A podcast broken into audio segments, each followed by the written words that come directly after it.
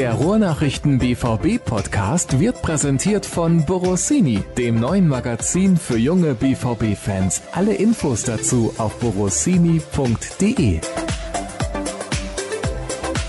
Ich weiß nicht, ob ihr das mitbekommen habt, liebe Hörer. Also vielleicht einige von euch, beziehungsweise mit Sicherheit einige von euch, denn es gab ein paar Leute, die abgestimmt haben.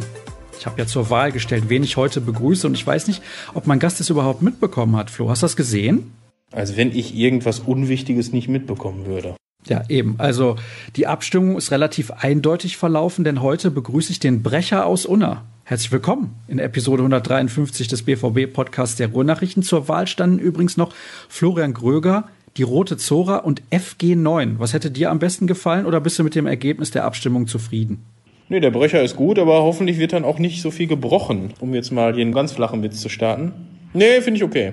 Mit wie viel Prozent hat er sich durchgesetzt? 37 Prozent haben natürlich aber erstens nur sau wenig Leute abgestimmt, ist ja ganz klar. Und die Abstimmung läuft noch bis morgen. Also vielleicht ändert sich noch was am Ergebnis. Soll uns aber völlig egal sein, denn wir haben ja schon zuletzt häufig im Podcast erwähnt, dass du eigentlich die ideale Ergänzung zu Paco Alcázar wärst. Das stimmt, ja. Das kann man so stehen lassen. Da bedarf es auch keiner weiteren Begründung. Und das wollen wir heute zum Thema machen. Also nicht, dass Flo der Nachfolger wird von Alexander Isak sozusagen, der ja im Winter gegangen ist und vielleicht wieder zurückkommt, sondern ob eben genau dieser Alexander Isak in der kommenden Saison die Lösung sein könnte als Backup hinter Paco Alcázar, beziehungsweise vielleicht ja sogar dann irgendwann als 1A-Lösung. Wir wissen es nicht. Momentan macht er sich recht gut in den Niederlanden. Da haben wir vor einigen Wochen schon drüber gesprochen. Da hatte er, glaube ich, gerade sein erstes Tor erzielt, als ich mit Flo das letzte Mal hier im Podcast etwas länger über ihn gesprochen habe.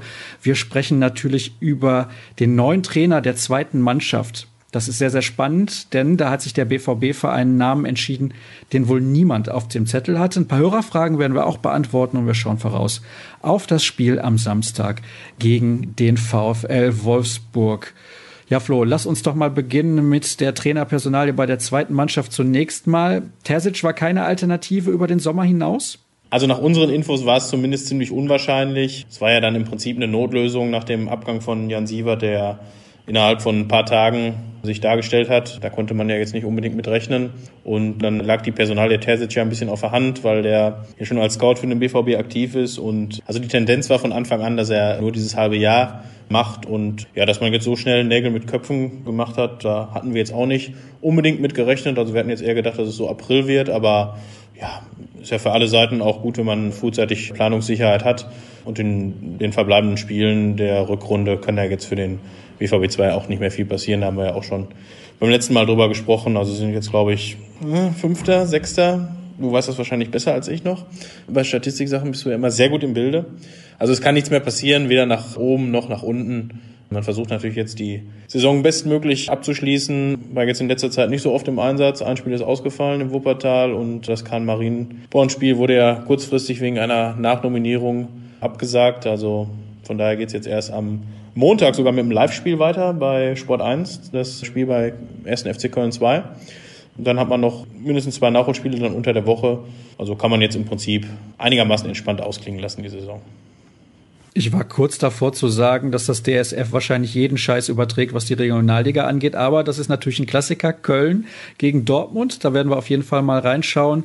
Und ich habe mir gerade auch mal den Blick auf die Tabelle erlaubt. Momentan ist der BVB Fünfter, hat aber zwei Spiele weniger absolviert als alle dort oben in der Spitzengruppe und könnte mit zumindest einem Erfolg in diesen beiden Nachholspielen dann auch auf den vierten Platz vorbeispringen an Borussia Mönchengladbach 2. Mike Tullberg heißt übrigens der neue Trainer, ist 33 Jahre alt, kommt aus Dänemark. Kanntest du ihn vorher, Flo? Natürlich nicht. Ja, da darfst du gerne ein bisschen mehr zu sagen. Ach so, ja, gut. Ich habe ja nur die Frage beantwortet. Nein, kannte ich nicht und ich glaube auch nicht so viele andere Fans. Aber wir hatten da jetzt so zwei, drei andere Kandidaten im Blick. Der Kollege vom SV Lippstadt hatte ich drauf getippt, weil der auch eine, eine kleine Verbundenheit zum BVB hat. Also er arbeitet bei Hans-Joachim Watzke zumindest in Teilzeit in der Firma und ist auch BVB-Fan und hatten wir mal spekuliert, dass es vielleicht der Kollege werden könnte, aber jetzt hat man sich für jemand anders entschieden. Und Ingo Preuß ist ja auch sehr umtriebig, er hat ja auch zahlreiche Kontakte und ja, auch eine Menge Erfahrung, von daher ist ein junger Mann und denke schon, dass das was werden kann. Er musste auch relativ jung seine Karriere beenden. Vielleicht mal kurz zusammenfassend erwähnt. Er war Spieler bei Rot-Weiß Oberhausen, allerdings nur für vier Spiele in der Saison 2009, 2010 und hatte große Knieprobleme, deswegen 2012 schon das Karriereende. Und er hat unter anderem gespielt bei Aarhus GF, bei Regina Calcio und bei Heart of Midlothian. Also da sind ein paar Vereine dabei, die man schon mal gehört hat, zumindest. Könnte man meinen. Reggiana, das ist doch deine Baustelle, Italien, ne? Ja, da muss man ja ein bisschen aufpassen. Reggiana und Regina sind zwei unterschiedliche Vereine. Also das verwechselt man schon mal schnell. Also er hat bei Regina gespielt. Ja, ist aber beides Italien oder? Ja, ist in der Tat beides Italien. Es ist auch ein Verein, der mal in der ersten Liga gespielt hat, ist aber auch schon ein paar Jährchen her. Also hat man vielleicht schon mal gehört. Und er war unter anderem auch U19-Trainer bei Aarhus GF. Und das ist eine, eine Variante, A, mit der wir nicht gerechnet haben, haben wir schon drüber gesprochen. Und B, die vielleicht auch nochmal die Möglichkeit gibt, da im skandinavischen Raum, im Scouting, sich ein neues Netzwerk aufzubauen. Denn da gibt's ja durchaus das eine oder andere Talent, so ist es nicht. Ja, mit Sicherheit und zumindest zwei Dänen hat man ja auch im BVB-Profikader mit Jakob Brunn-Larsen und Thomas Delaney. Andererseits, was jetzt den Namen betrifft, muss man auch ehrlich zugeben, also Jan Sievert und Daniel Farke haben jetzt auch nicht zwingend was gesagt, bevor die zum BVB 2 gekommen sind. Klar waren die hier im Umfeld aktiv, Jan in äh, Bochum zum Schluss und Daniel war ja, ich glaube, der hatte ja eine Auszeit und war davor in Lippstadt, also der Name ist dir dann vielleicht schon mal hier und da mal begegnet, aber groß gekannt hat man die ja auch nicht. Von daher ist das jetzt, denke ich mal, auch nichts Besonderes. Also es ist ein ganz normaler Vorgang. Ich denke, bei so einer U23 macht es dann ja auch Sinn, junge Leute zu holen, was dann auch mit der Philosophie gut vereinbar ist. Ja, hat jetzt einen Dreijahresvertrag unterschrieben. Also es ist auf jeden Fall ein Projekt, was mittelfristig auf eine etwas längere Zeit angelegt ist. Wie es dann läuft, weiß man auch nicht, aber man kann jetzt auf jeden Fall erstmal mit der Personalie planen. Wenn wir jetzt mal gucken auf die Liste der vorherigen Trainer bei Borussia Dortmund 2, da haben wir Hannes Wolf, der ist ja dann zum VfB Stuttgart gegangen, mittlerweile für den HSV verantwortlich.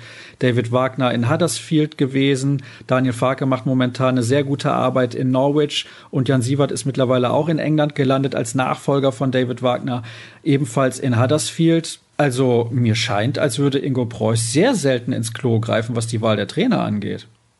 Ja, also wenn man nach der Logik geht, dann ist der Kollege Tulberg dann in zwei bis drei Jahren bei Manchester United oder so. Ja, aber das spricht sich ja sicherlich auch rum. Also die Leute oder die Trainer gucken sich das ja auch an und wer war der Trainer, wo sind die jetzt? Also ich denke mal schon, dass es dann auf jeden Fall attraktiv ist und vielleicht dann im Fall der Fälle, wenn man mehrere Angebote vorliegen hat, dann auch vielleicht so das Detail ist, woran es sich dann entscheidet. Also Ingo Preuß hat sicherlich da einen guten Riecher, das, das kann man nicht anders sagen. Wobei es wahrscheinlich auch jetzt nicht ganz allein seine Entscheidung ist. Das ist natürlich auch, denke ich mal, ein Netzwerk und auch Hans-Joachim Watzko, Michael Zorg werden da sicherlich bei der Entscheidung ein Wörtchen mitreden. Aber in erster Linie ist es eigentlich der Job dann auch von Ingo Preuß, zumindest einen Kandidatenkreis zu nennen und sich dann mit den Leuten auch auszutauschen.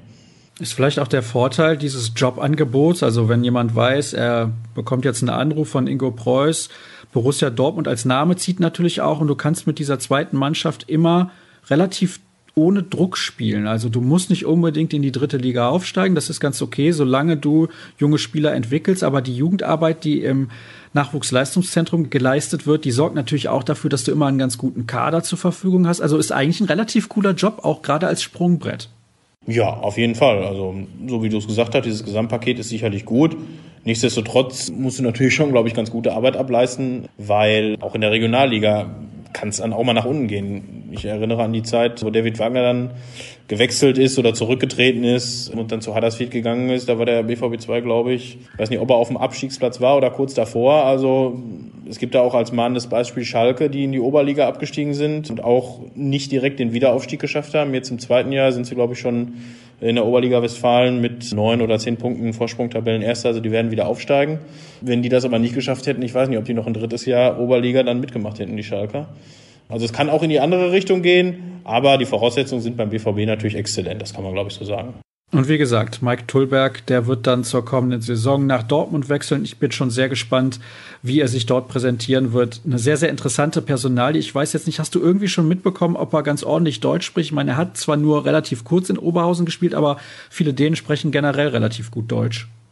Genau, und sprechen auch einen sehr sympathischen Akzent. Also wenn man gerade Thomas Delaney dann mal zum Vergleich ranzieht, das ist ja durchaus sehr witzig, wie er so spricht und dann auch mal hin und wieder ins Englische flüchtet, wenn er mal ein Wort nicht kennt. Aber so als Typ weiß ich nicht. Also ich bin heute den ersten Tag wieder da. Ich hatte ein paar freie Tage. Ich glaube, die Kollegen haben aber mit ihm telefoniert nach der Bekanntgabe.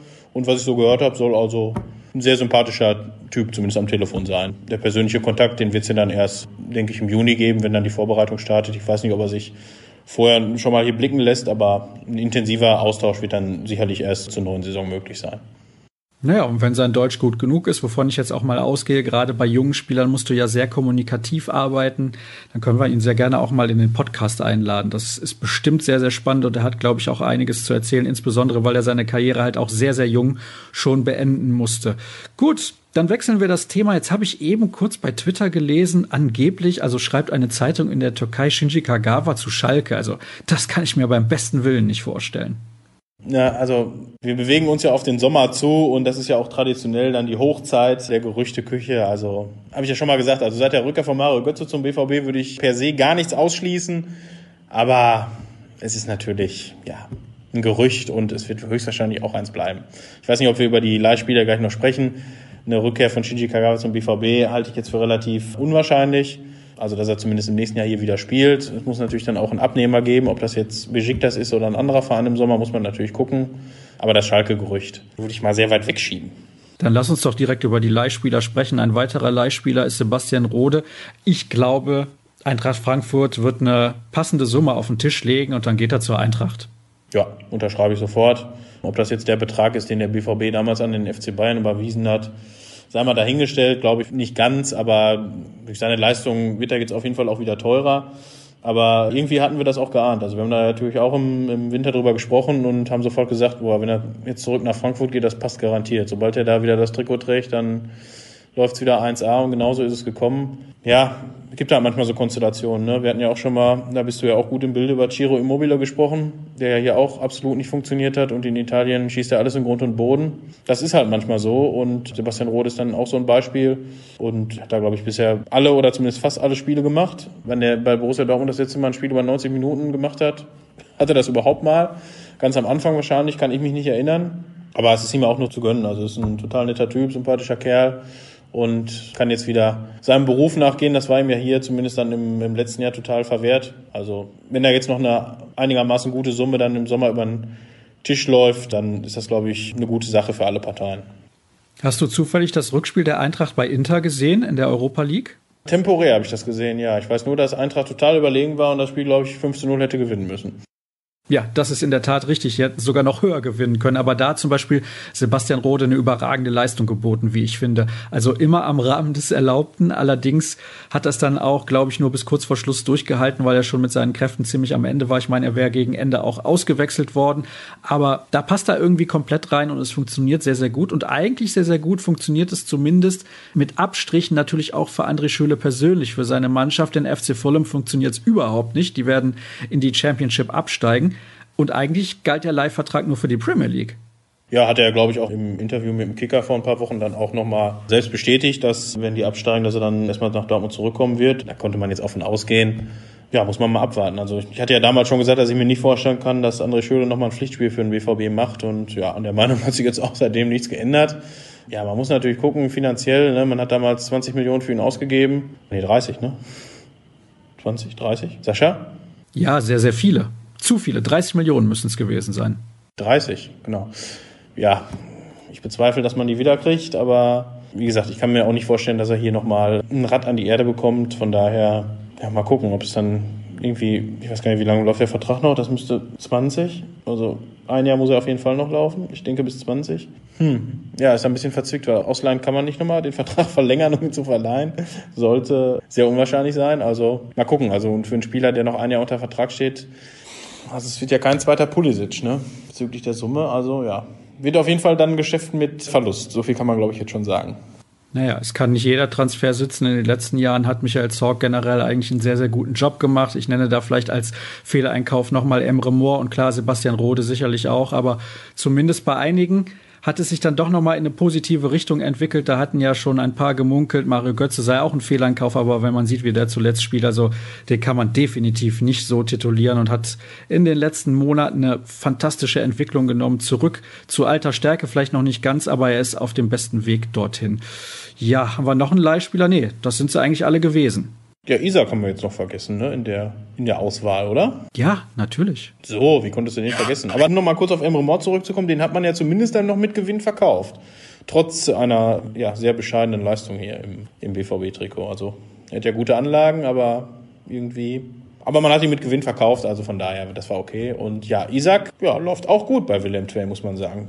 Klar muss man sagen, es ist die niederländische Liga, irgendwo im Mittelfeld angesiedelt vom Niveau her die Mannschaft. Aber immerhin im Pokalfinale, da hat er, glaube ich, auch seinen Teil dazu beigetragen im Halbfinale. Und ich weiß jetzt gar nicht, hat er fünf, ich glaube, mittlerweile hat er sechs Tore gemacht in neun Spielen. Ist natürlich für ihn eine gute Quote. Ob das jetzt im Sommer dann dafür reicht, hier den Alcázar-Ersatz oder den, den anderen Stürmertypen zu spielen hier im Sturm, weiß ich nicht. Also das war jetzt so zäh mit Isaac und dem BVB, seitdem er hier ist. Also eigentlich kann ich es mir nur schwer vorstellen, auch wenn er da jetzt eine gute Quote hat. Vom Gefühl her würde ich eher sagen, dass ja als Stürmer Nummer drei bringt ihm ja hier auch nicht viel. Dass es entweder vielleicht eine, eine Verlängerung der Leihe gibt oder es einen Transfer gibt. Aber ich würde jetzt vom eigenen Gefühl her sagen, dass er oder dass der BVB noch einen Stürmer holt im Sommer. Ich würde es so machen. Ich würde ihn noch ein Jahr an Willem II ausleihen. Da macht er vielleicht in seinen 34 Saisonspielen da 20 Tore. Dann ist sein Marktwert vielleicht auch deutlich höher. Also deutlich nicht. Aber sein Marktwert wäre zumindest höher als die 10 Millionen, die man damals für ihn hingeblättert hat. Und dann kann man ihn vielleicht sogar tatsächlich mit Gewinn verkaufen. Selbst wenn man nicht glaubt, dass er in den BVB-Kader nochmal zurückkehrt. Also momentan glaube ich, ein weiteres Jahr mit viel Spielpraxis würde ihm schon noch relativ gut tun. Ja, auf jeden Fall. Und wie gesagt, wenn das da passt bei Wilhelm Twey, kann ich mir das auch, denke ich mal, gut vorstellen, dass er da noch ein Jahr spielt. Auf jeden Fall. Jetzt haben wir übrigens zwei Hörerfragen schon beantwortet, nämlich die zu Kagawa und die auch zu Isaac. Und damit machen wir dann auch weiter mit den Hörerfragen, die noch übrig geblieben sind. Und zwar möchte ein Hörer gerne wissen, welche Spieler werden den BVB 2 neben Luca Kilian im Sommer verlassen? Oh. Naja, kann ich keine konkrete Antwort darauf geben. Also es werden einige sein. Liegt in der Natur der Sache bei der U23. Also es wird sicherlich noch, klar, zwei Spieler sind im Winter schon gewechselt mit Pieper und Diekmann. Kilian geht auch oder wird auch höchstwahrscheinlich gehen. Ja, es werden sicherlich noch drei, vier weitere gehen. Muss man mal gucken, mit den Spielern ist, die aus der U19 jetzt im vergangenen Jahr hochgekommen sind. Darius Guderi. Kann ich mir jetzt nicht vorstellen, dass der Vertrag verlängert wird, weil er hat ja jetzt auch außer in Testspielen mal vielleicht der, im zweiten Durchgang eingewechselt, auch keine Spielzeit in der Regionalliga gehabt. Also das kann ich mir nur schwer vorstellen. Erik Ölschlegel vom Gefühl her wird den Verein verlassen, der Vertrag läuft aus, hat sich ja durchaus empfohlen für höhere Aufgaben. Also ich denke mal schon, dass er die dritte oder zweite Liga anpeilt. Das sollte möglich sein. Und man hat ja auch mit Luca Unbauern aus der U19 den Vertrag verlängert. Er hat jetzt einen Profivertrag. Und nach unseren Infos ist geplant, dass er dann in der kommenden Saison der Stammtorhüter der U23 ist. Wo du übrigens gerade gesagt hast, beispielsweise Amos Pieper hat die zweite Mannschaft im Winter verlassen. Jetzt habe ich mal gerade geschaut. Bislang in der zweiten Liga drei Einsätze für Arminia Bielefeld und ja, sieht nicht so sonderlich rosig aus mit einem Kicker-Notendurchschnitt von 4,0. Ja, aber Notendurchschnitt bei drei Spielen jetzt kommen. Das ist aber auch jetzt nicht so aussagekräftig. Vor allem wurde er einmal in der 46. eingewechselt und zweimal in der 90. Also ist jetzt nicht so, dass er sonderlich viel Spielzeit bekommen würde. Das heißt also ein benotetes Spiel mit einer 4,0. Ja, im Endeffekt wird er nicht eingesetzt, so können wir es auch festhalten. Ja, dass das ein großer Schritt ist zu Bielefeld, die ja auch jetzt, nachdem sie, glaube ich, einen recht schwierigen Saisonstart haben, mittlerweile total in der Spur sind und auch, glaube ich, schon komplett safe im Mittelfeld. Also da müssen sie nicht mehr groß nach unten gucken. Ja, hat er vielleicht dann auch ein bisschen Probleme da an den zwei gesetzten Innenverteidigern vorbeizukommen, aber ich denke mal, dass das jetzt nach, nach da reden wir jetzt von, wie lange ist er da? Nicht mal zwei Monate. Also da jetzt schon den Stab über ihn zu brechen, wäre, glaube ich, ein bisschen früh. Dann hat er jetzt im Prinzip ein halbes Jahr Zeit, um reinzukommen und denke ich, dass er im Sommer dann nochmal voll angreift. Also das würde ich ihm zumindest wünschen, dass das da funktioniert. Wir werden das auf jeden Fall weiter beobachten, wie wir das generell immer beobachten, was die ehemaligen BVB-2-Spieler und natürlich auch die Profispieler machen, die mal das Trikot von Borussia Dortmund getragen haben. Und einer davon ist Ilkay Gündogan. Und da schreibt Gregor, Eggestein bleibt wohl bei Werder. Gündogan zum BVB schon fix. Also ich weiß nicht, woher dieses Gerücht kommt. Kann da im Ansatz was dran sein? Ich habe vorhin gesagt, ausschließen würde ich nie irgendwas komplett, aber ja, ist schon sehr weit hergeholt. Ne? Also dass Eggestein in Bremen bleibt, haben wir auch, glaube ich, von Anfang an geschrieben, zumindest, dass die Tendenz dahin geht. Es soll wohl jetzt so sein, dass er kurz vor der Unterschrift steht oder sich zumindest entschieden haben soll, wie es weitergeht. Und ich denke, es ist für ihn persönlich auch die richtige Entscheidung. Also noch ein Jahr Bremen tut ihm, glaube ich, ganz gut. Vielleicht wird es ja dann was mit dem BVB, wer weiß. Also wer weiß, was in, in einem Jahr ist. Und ja, Genoan, puh. Ist, glaube ich, in Manchester nicht ganz so zufrieden mit den Einsatzzeiten dann spielt er mal wieder von Anfang an, dann ist er mal wieder draußen, hat auch, glaube ich, ein Angebot zur Vertragsverlängerung vorliegen. Er geht jetzt aber auch stark auf die 30 zu, ich glaube es ist 28 oder 29. Also das wird jetzt höchstwahrscheinlich sein letzter großer Vertrag. Ist wahrscheinlich auch ein bisschen Poker dabei und ja, also ich glaube, bei Man City bist du eigentlich als Spieler ganz gut aufgehoben, sowohl vom sportlichen Anreiz oder Ansatz. In allen Ligen, glaube ich, immer Titelanwärter. Diesem Jahr auch in der Champions League, denke ich, auch mit ganz vorne dabei. Und also Rückkehr sehr unwahrscheinlich. Ne? Also da sind wir wie bei Kagawa, denke ich mal, auf dem gleichen Niveau vom Wahrheitsgehalt. Ich kann es mir auch nicht vorstellen. Also er hat wohl das erste Angebot von Manchester City nicht abgelehnt in dem Sinne, sondern er hat gesagt, ich muss mir das ganz genau überlegen. Und da gab es ja auch eine Äußerung von Pep Guardiola in die Richtung, dass man sagt, ja, entweder er muss dann gehen, obwohl er noch einen Vertrag hat, beziehungsweise noch unter Vertrag steht, oder er muss den Vertrag dann mal verlängern. Ne? Das ist ein bisschen was anderes in England. Da ist man nicht so zimperlich, was solche Geschichten angeht. Und wir haben noch weitere Fragen. Und zwar, was haben wir denn hier? Warum ist die Kommunikation seitens des Vereins seit Jahren so schlecht, beziehungsweise wer hat dies veranlasst? Kannst du da irgendwas im Ansatz zu sagen? Ich meine, das hat natürlich auch ein bisschen was zu tun mit der Professionalisierung im Fußball. Und Borussia Dortmund ist mittlerweile so groß, dass sie sich ganz genau überlegen, welche Informationen sie nach außen geben. Was meint ihr mit der Frage jetzt? Stichwort Kommunikation. Also so was Verletzungen angeht oder? Ja, genau. Ja, also ist für uns natürlich auch ein Ärgernis. Also brauchen wir jetzt nicht drum herum reden. Ne? Also aktuelles Beispiel ist ja Lukas Piszek, der jetzt seit, weiß ich nicht, Ende Januar Hoffenheim, Anfang Februar, pausiert wegen ja, einer Fußverletzung oder Fersenproblem. Da hieß es ja auch, dass der spätestens, hat er ja, glaube ich, selbst gesagt, in der ersten Woche der Bundesliga-Pause oder Länderspielpause, je nachdem, wie man es möchte, wieder ins Training einsteigen will. Also das letzte Training, was wir gesehen haben, war gestern. Das war auch das einzige vor dem Wolfsburg-Spiel. Da war er jetzt weiterhin nicht zu sehen und mal gucken. Da ist ja auch dann wahrscheinlich das Spiel gegen die Bayern fraglich. Wäre natürlich eine wichtige Person, wichtiger Spieler, aber andererseits, wenn er dann drei Monate nicht gespielt hat. Ja, um nochmal allgemein darauf zurückzukommen, ja, das hat sich so eingeschlichen. Ne? Es ist ja mit den Trainings Trainingseinheiten nicht anders. Da haben wir, glaube ich, auch schon mal in der letzten oder vorletzten Folge auch länger drüber gesprochen. Ist natürlich für uns unbefriedigend, keine Frage. Also wie gesagt, wir haben jetzt am Dienstag das Training gesehen. Jetzt gerade in der Länderspielpause ist natürlich dann doppelt bitter in Anführungsstrichen, weil nur acht Leute trainieren und die anderen trudeln jetzt heute und morgen wieder ein. Und es wurde dann angefragt, ob wir noch eine weitere Trainingseinheit sehen könnten in dieser Woche. Das wurde abgelehnt mit der Begründung, dass man ja nur sehr wenig Zeit hätte und ja der Kader im Prinzip erst am Donnerstag wieder komplett wäre, um sich auf Wolfsburg vorzubereiten. Ja, ist natürlich dann mit der Berichterstattung auch schwierig. Ne? Hinzu kommt dann das Problem der Pressekonferenz, wo ja auch wenig bis gar nichts kommuniziert wird. Also es war schon mal besser, sagen wir es so.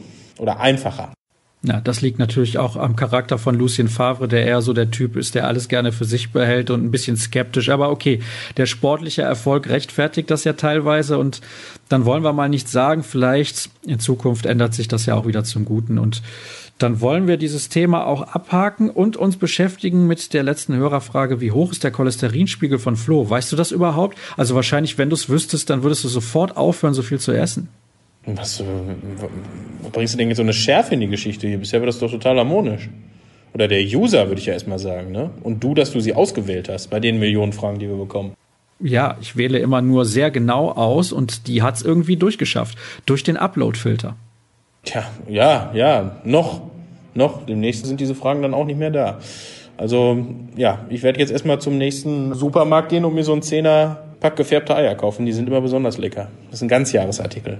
Ja, der hält auch immer relativ lange. Da bin ich immer sehr überrascht. Ganz bis Weihnachten. Dann gehen die auch noch. Ein bisschen Mayonnaise drauf. Du kannst auch mal einen Dirk fragen, der ist ein sehr großer Fan der veganen Mayonnaise. Also das ist eine absolut runde Geschichte.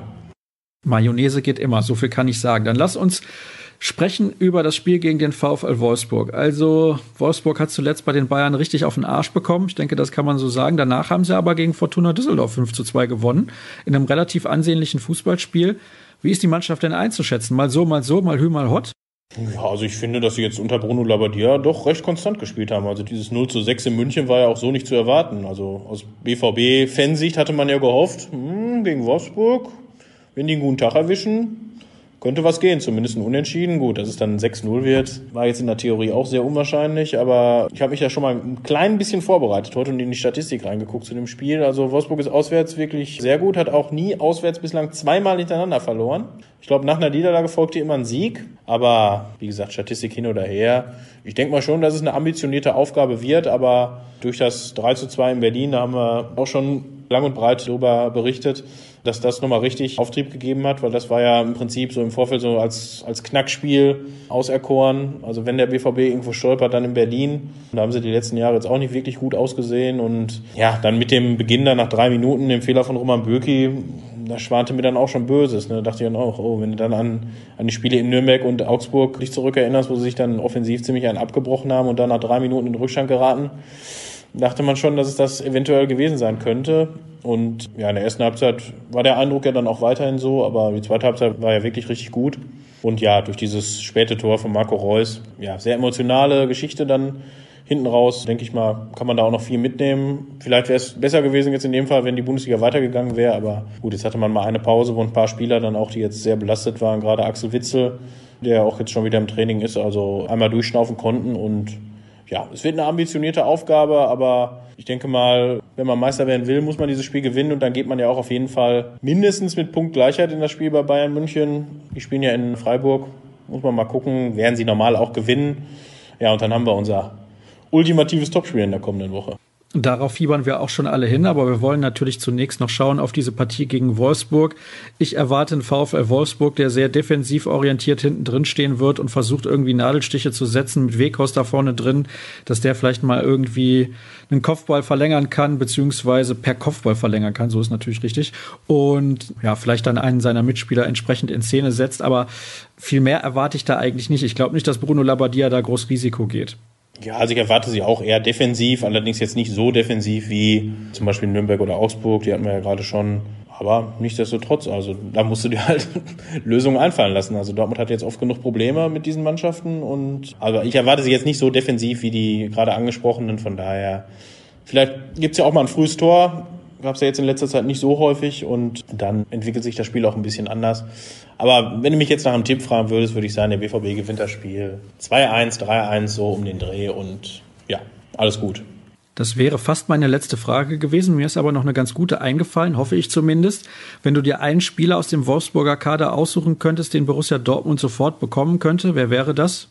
Hm. Äh, du, bei dem, wie heißt denn der Linksverteidiger bei denen? Der hat so einen unaussprechlichen Namen. Der ist nicht schlecht. Ja, das ist Jérôme Roussillon.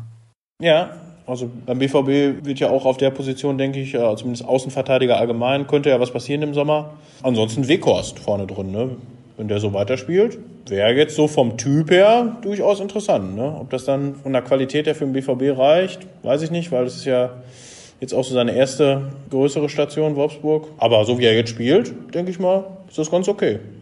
Ja, das ist ganz okay. Ich glaube aber, der BVB ist dann eine zu große Kragenweite für ihn. Kann mir nicht vorstellen, dass das die richtige Lösung wäre. Gut, dann sind wir durch, Flo. Und an alle Hörer natürlich nochmal der Hinweis, ruhrnachrichten.de bei Twitter at rnbvb at rn-florian und at Sascha Staat. Dort könnt ihr gerne überall vorbeischauen und am Wochenende gibt's dann schon den nächsten Podcast nach der Partie zwischen dem BVB und dem VfL Wolfsburg. Spreche ich dann mit einem der Kollegen direkt nach der Partie über das Spiel und hoffentlich über einen Sieg von Borussia Dortmund. Und dann hören wir uns dementsprechend in ein paar Tagen schon wieder. Bis dann. Ciao.